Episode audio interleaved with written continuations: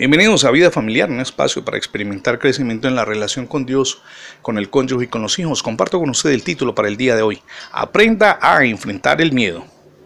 Le sorprendería si le dijera que Jesús sintió miedo. Esta es una de las emociones que nos empujan a alejarnos de una persona, de un lugar o de una cosa. En Mateo 26, 39 leemos que Jesús oró en el huerto de Getsemaní diciendo, Padre mío, si es posible que pase de mí esta copa de sufrimiento. A medida que se aproximaba el momento de su muerte, Jesús, nuestro amado Dios y Salvador, experimentó y anticipó el sufrimiento, tanto físico como emocional, que le esperaba y, de hecho, como lo vemos en las Escrituras, sintió miedo. Sus emociones le pedían seguir otro camino, sin embargo Jesús no permitió que el temor lo impulsara a arremeter contra otros o a darles la espalda a lo que sabía que debía hacer.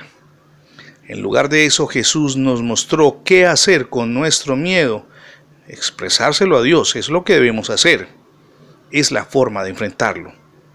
El salmista cuando vamos al capítulo 56, verso 3 y 4 nos dice, cuando tenga miedo, en ti pondré mi confianza. Alabo a Dios por lo que ha prometido.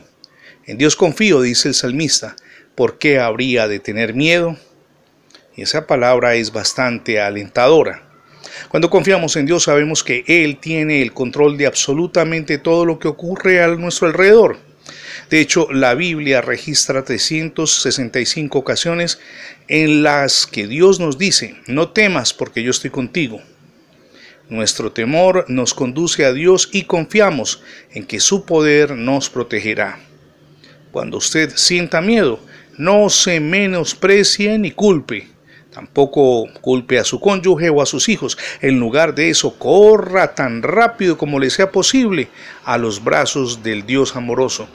Ese Dios que no solamente nos ama, sino que nos ha extendido su gracia, esa gracia que perdona nuestros pecados, nos ofrece una nueva vida y nos asegura la vida eterna, todo por la obra de Jesús en la cruz, la manifestación máxima del amor de Dios por su pueblo, aquellos que Él escogió, usted y yo, que somos parte de ese pueblo escogido. Gracias por escuchar las transmisiones diarias de Vida Familiar. Si desea tener acceso a más contenidos edificantes, simplemente ingrese en internet revista Vida Familiar. Así de sencillo, revista Vida Familiar. Somos Misión Edificando Familias Sólidas y mi nombre es Fernando Alexis Jiménez. Dios les bendiga hoy rica y abundantemente.